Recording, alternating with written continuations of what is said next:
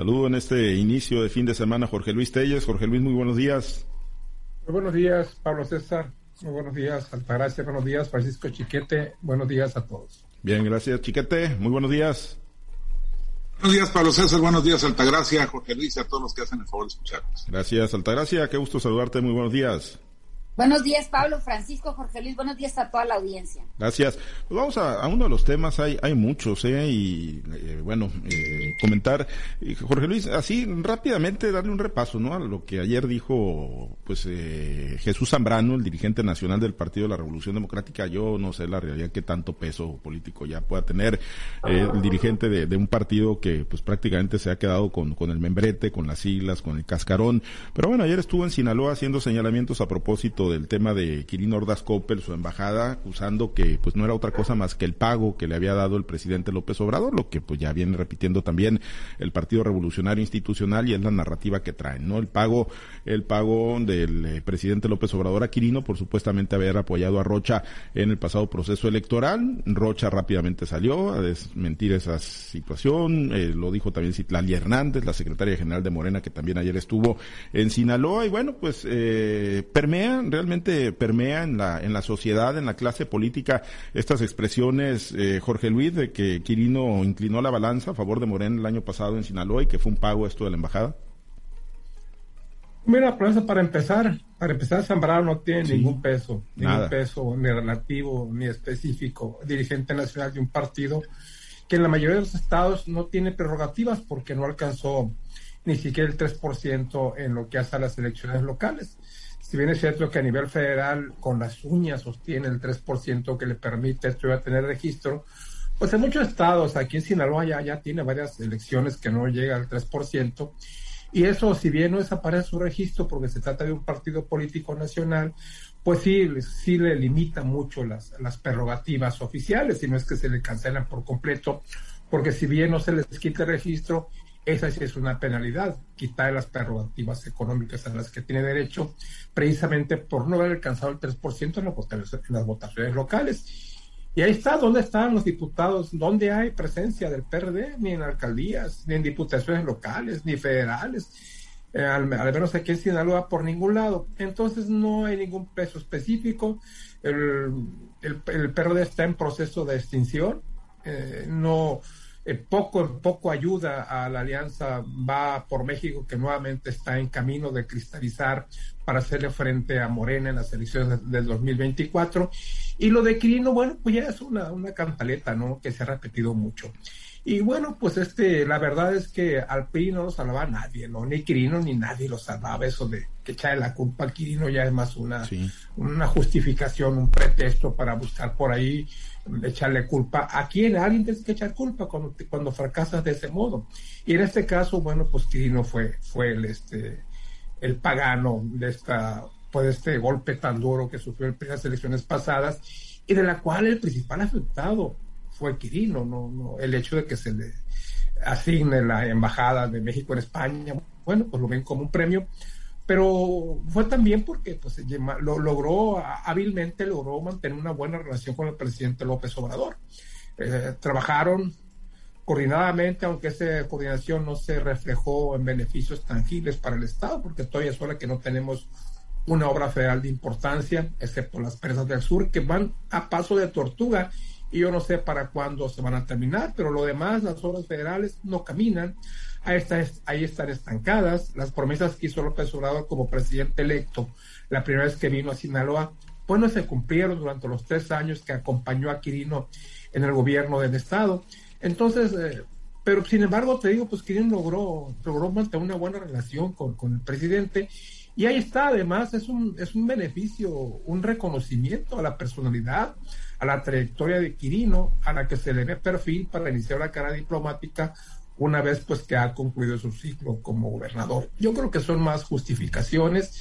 El propio Mario Zamora dijo, bueno, pues ya le di la vuelta a la página, no quiso hablar de esto, pero habrá, quien, habrá quienes sí sigan hablando y le, echen, le sigan echando la culpa, cosa que a Quirino, lo vuelvo a decir, le tiene sin el menor de los cuidados. Sí, sí, eso, eso yo creo que eh, nos queda claro a todos, ¿no? Que no le tiene con ningún cuidado a Quirino, eh, Chiquete. Y, bueno, pues digo, yo coincido con Jorge Luis, no, no tiene mayor peso político ya eh, Jesús Zambrano, pero Mario Zamora de alguna manera en el acompañamiento que hace de, de Zambrano, que es el que pues trae el discurso, pues de alguna manera convalida esto, ¿no, Chiquete?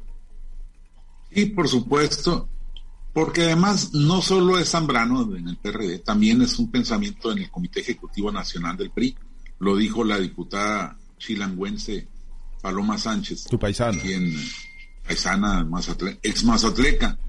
Y, y no porque la haya corrido, sino porque ya no viene ni en Carnaval, ni en Semana Santa, ni en Navidad, que son unas fechas que los mazatlecos no perdonamos pues ya es chilangüense, ya, ya es este, una muchacha que nació acá en Sinaloa, pero tiene todos sus intereses en la Ciudad de México. Eh, yo lo que me pregunto es qué esperan Paloma y Alito, qué esperaban y Zambrano, eh, que Quirino hiciera fraude electoral, porque la candidatura de, Mario pues nomás no levantó. Sabemos que hubo muchos elementos que intervinieron, el, narco, la, la, la pues el, impulso del gobierno federal, los siervos de la nación no dejaron de participar. Pero bueno, ¿qué querían? ¿Que Quinino también se metiera a hacer talacha de, de mapachadas? Pues yo creo que ya no están los tiempos para eso. Pero bueno, pues eh, de algún modo hay que justificar los muy escasos votos que obtuvo el PRD en Sinaloa. Y ya lo dijo Tellen, ni siquiera el 3%.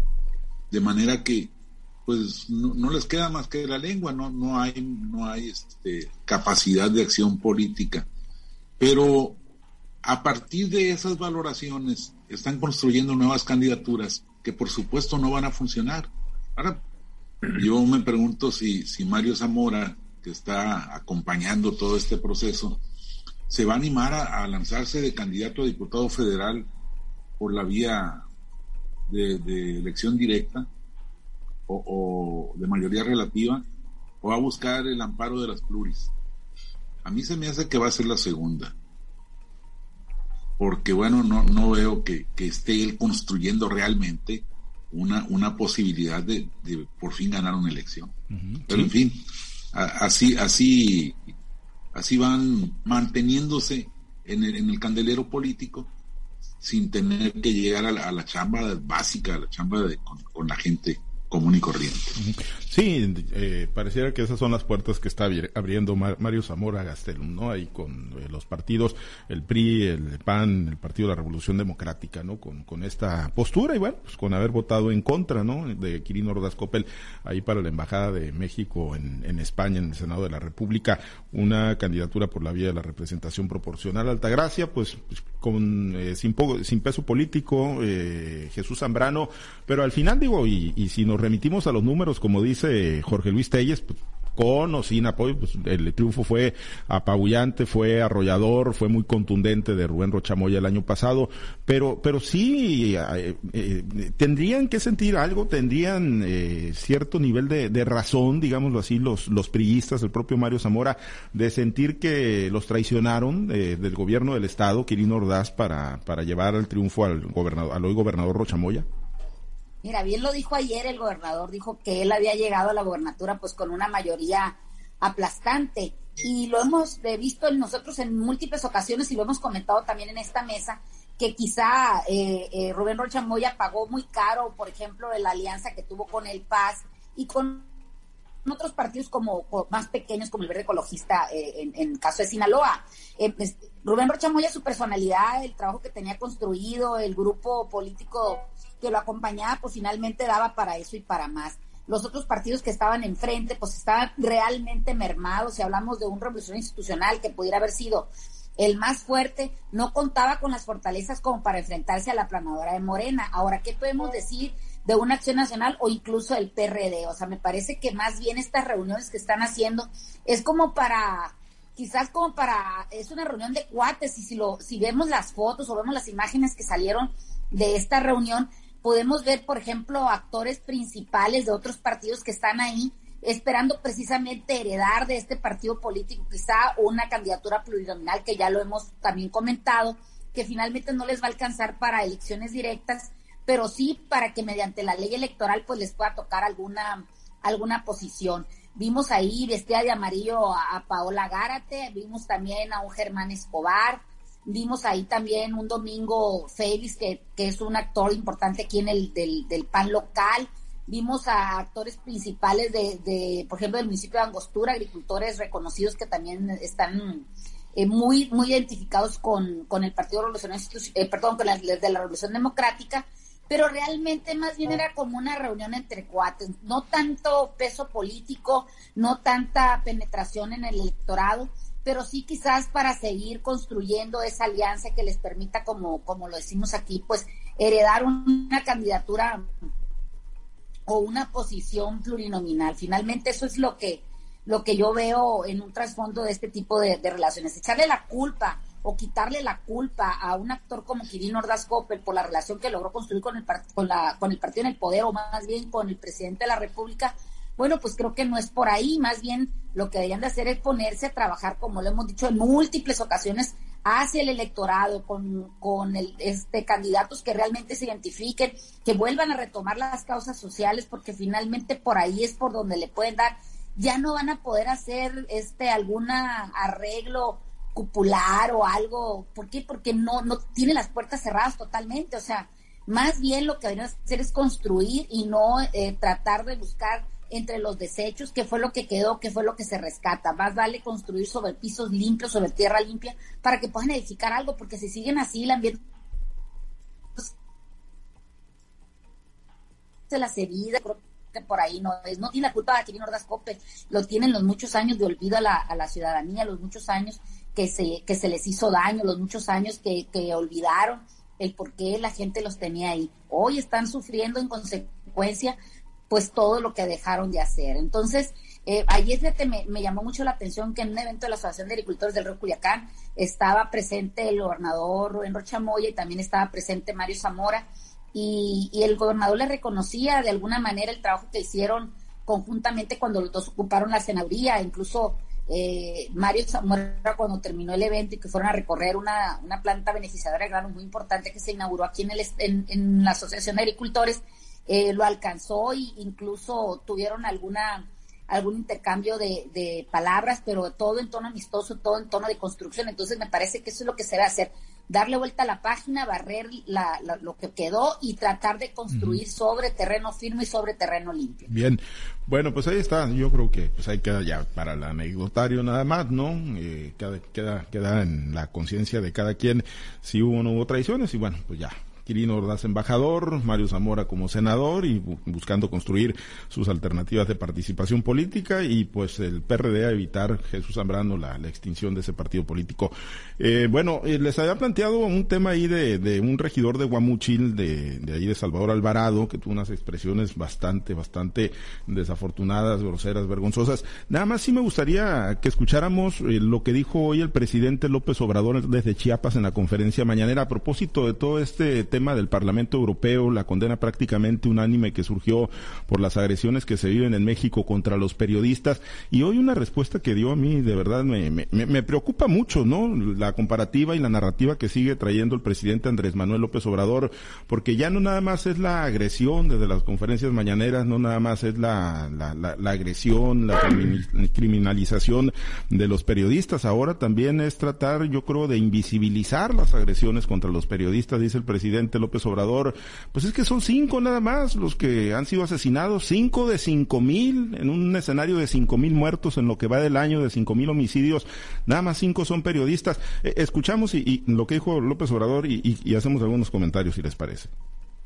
Son muy malas las comparaciones, más cuando se trata de vidas humanas. Pero para tener una idea, en este tiempo, en estos dos meses y medio, lamentablemente han perdido la vida cerca de cinco mil mexicanos, han sido asesinados. Y de esos cinco mil, cinco periodistas. Y además, que no tienen que ver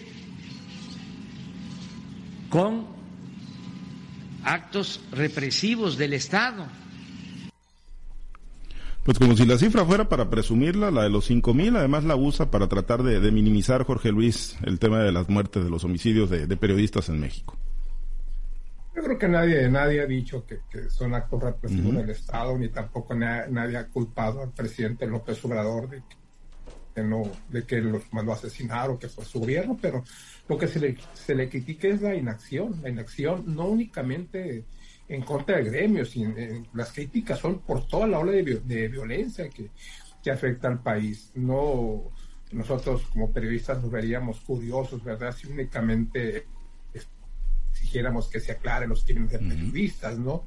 No, no, el periodista por eso está en una, en una situación de riesgo, porque exige que se aclare, pero los de todos, obviamente, pues cada quien lucha por su gremio, ¿no?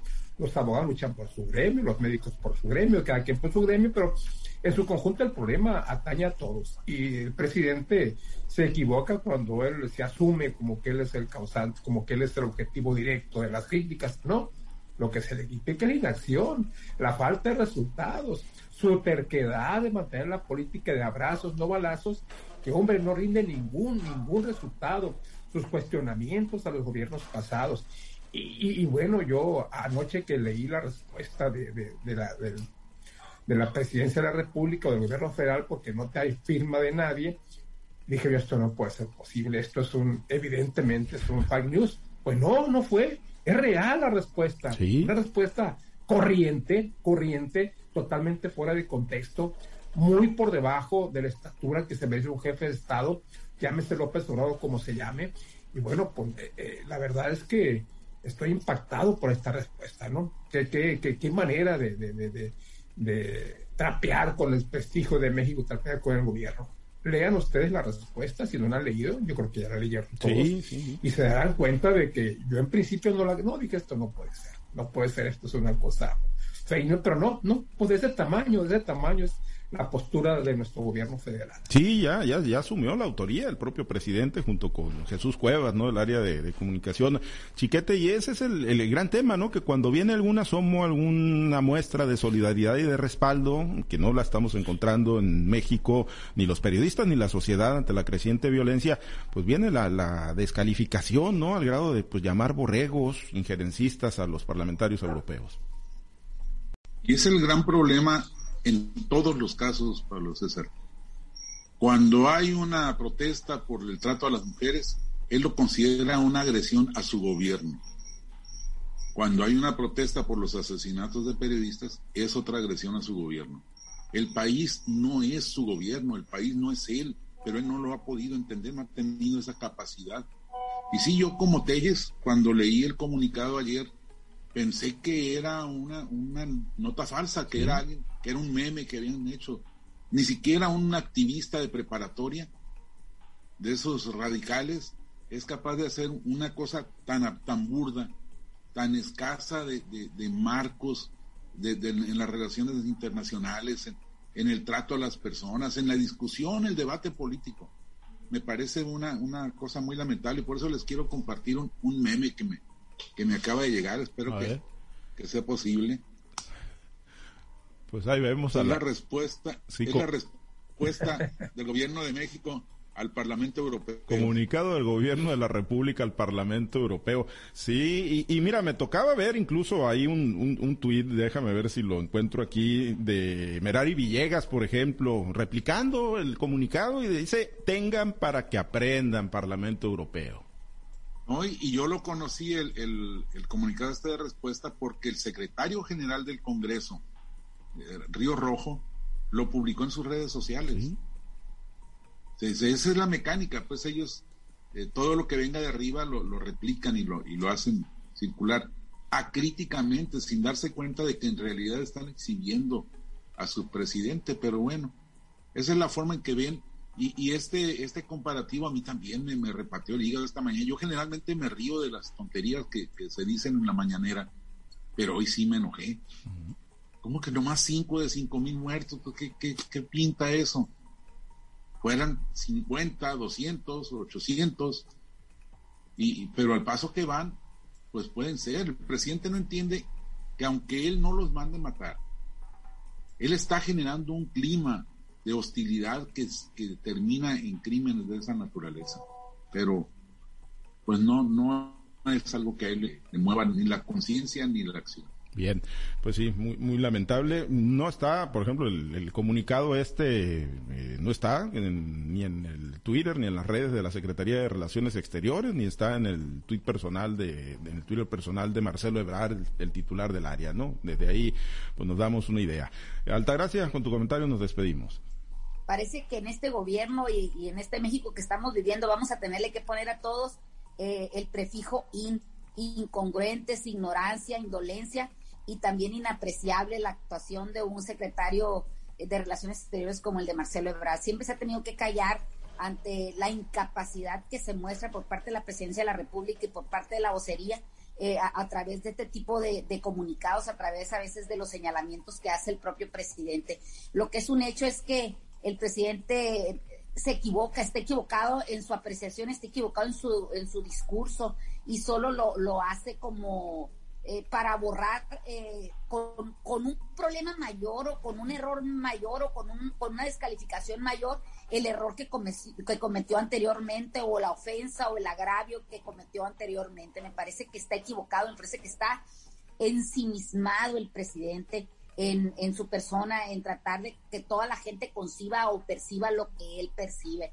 Eh, creo que está equivocado y si en la, en la mayor tribuna, más alta tribuna de este país, estamos viendo ese tipo de señalamientos, eh, de, exabruptos, pues ¿qué podemos esperar en, eh, que, se puedan, que se puedan expresar algunos políticos de más baja investidura como el regidor de, Salvador Alvarado, que realmente fue muy, muy deslesnable lo que dice pero si el, la cabeza principal de este país eh, se expresa de esa manera, pues creo que no podemos esperar nada más de políticos de cuarta o de quinta o de sexta como esta persona de Salvador Alvarado. Muy lamentable los, los señalamientos del presidente y, y más lamentable que se le siga la corriente y que se les y que se predique con ese ejemplo todos los días en este país de descalificación. Muy bien, pues sí, muy muy lamentable y muy preocupante sobre todo la narrativa que sigue impulsando el presidente en el tema de los homicidios y en el tema de la inseguridad en general.